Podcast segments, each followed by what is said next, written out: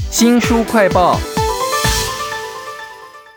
您一定有吃过啊，火锅里头鱼片锅，还有就是蒲烧鲷啊，都是鲷鱼。有网友会形容那些很刁钻的客人叫做台湾鲷啦。为您介绍这本书，叫做《一五二红沙三昌四马鲛》，请到了猫头鹰出版社的编辑王政伟。政伟你好，你好，大家好。讲到这个书名，我就非常害怕，说我看不懂它到底怎么念，所以都是有编读编了哈。那作者曹明忠啊，把每一种台湾的海产的名字都找了起源，我觉得很棒。一开始讲到“雕”这个字，就给我们好好解释一下吧。嗯，雕其实在中国古代它是一个河鱼，就是淡水鱼。但是我们现在所知道的这个雕啊，其实是日本那边引用那个鱼边，然后在一个州的那个字。为什么要用这个字呢？是因为他们认为这种鱼，不管从哪一个角度去看，或者是吃，它都是一个非常完美的鱼，就是取周全之意。他们甚至有一句话是说：人中最好的是武士，木中最好的是快木，那鱼中最好的就是鲷鱼。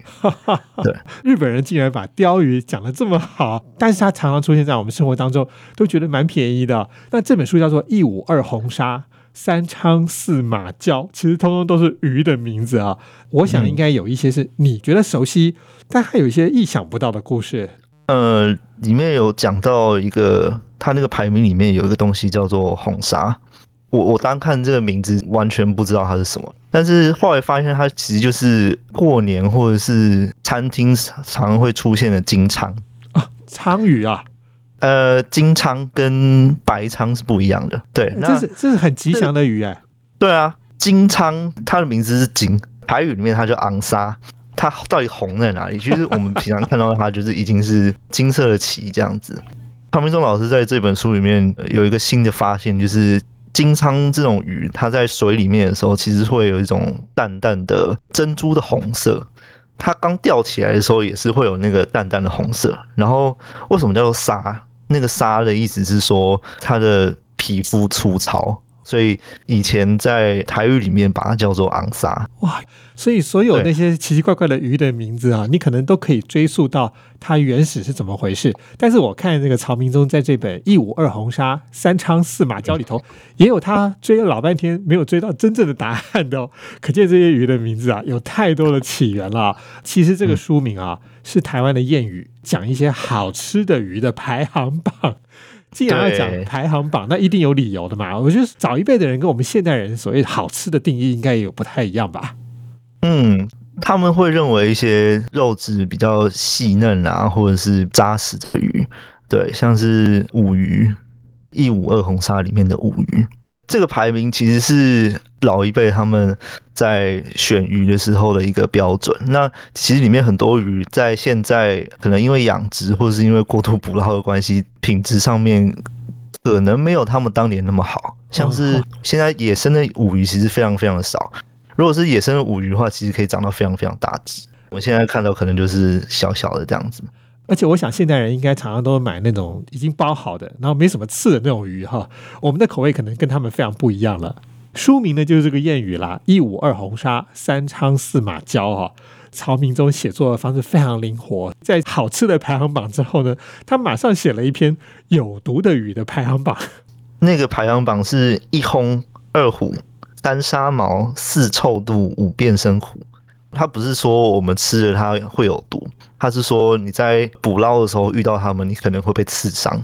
对，像是红鱼，就是它，我们知道它尾巴就是有针刺嘛。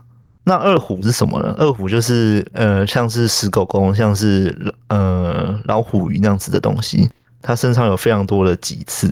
那里面比较有趣的是臭肚跟变身虎。那臭肚其实呃，它有另外一个名字叫做象鱼。我们知道有另外一种象鱼是在生活在亚马逊的河流里面，然后非常非常的大只。为什么我们这边讲的臭肚这个象鱼其实是可能巴掌大而已？它这么小只，为什么会叫做象鱼呢？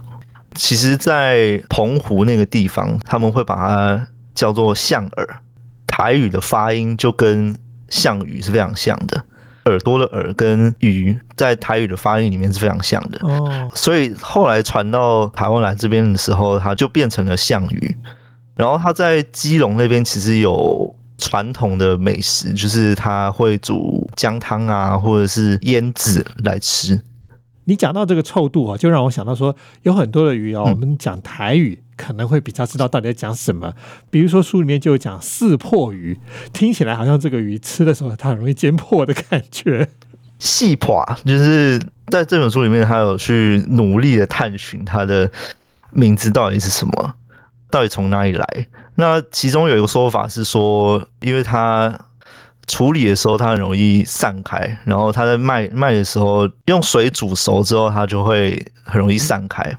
但是常明忠老师他觉得这个他没有被说服的原因，是因为我们在市场里面看到它的时候。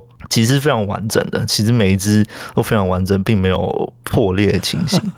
那他就继续去问啊，查了一些台湾很早以前的原住民的一些记录，那在那边也没有找到呃四破的名称由来。那当然还有人就会认为说，呃，会不会跟佛教里面的破相四破相有关？这段追寻非常有趣，对啊。就是在《一五二红沙三昌四马交》这本书当中哦，曹明宗其实花了非常多的时间上天下海找各种可能让你解释说这些鱼的名称的来源哈。那我是看那个书的封面的时候也觉得很惊艳，因为它有那个霓虹灯的感觉。呃，其实当初这次封面，我是跟设计师说，我想要做一个像是热炒店，或者是像是渔港热炒的那种感觉，就是因为大家对于海产可能比较熟悉的印象，就是在海产店啦。你这样讲，我就有感觉了，很像是墙壁上那个啤酒的品牌用霓虹灯点亮，一边吃海鲜的感觉都跑出来喽。在这本《一五二红沙三昌四马交》里头，其实曹明忠还写了很多。各种的冷知识啊，就是意想不到的东西啊。比如说，我看到台湾有一种螃蟹，它上面有一个十字哦，刚好跟当年来的一些传教士落难的时候看到，哎，好像是神机有关。还有哪一些是你觉得非常有趣的冷知识啊？像是香鱼为什么会叫香鱼？就是它到底是香在哪里？对，我我也是看这本书才知道，它其实分在胡瓜鱼目这个分类下面的。为什么会叫胡瓜鱼呢？就是早年他们在钓到这种鱼的时候，其实这也是从这个胡瓜鱼这个名称也是从日文里面来的。那为什么会叫胡瓜鱼呢？就是他们早年把它钓上来的时候，就发现，哎，它身上怎么好像有西瓜或者是香瓜那种瓜类的味道？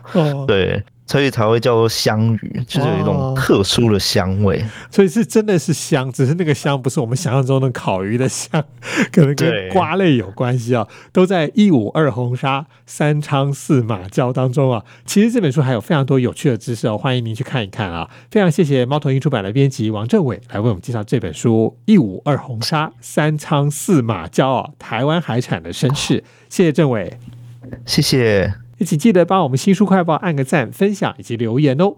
我是周翔，下次再会。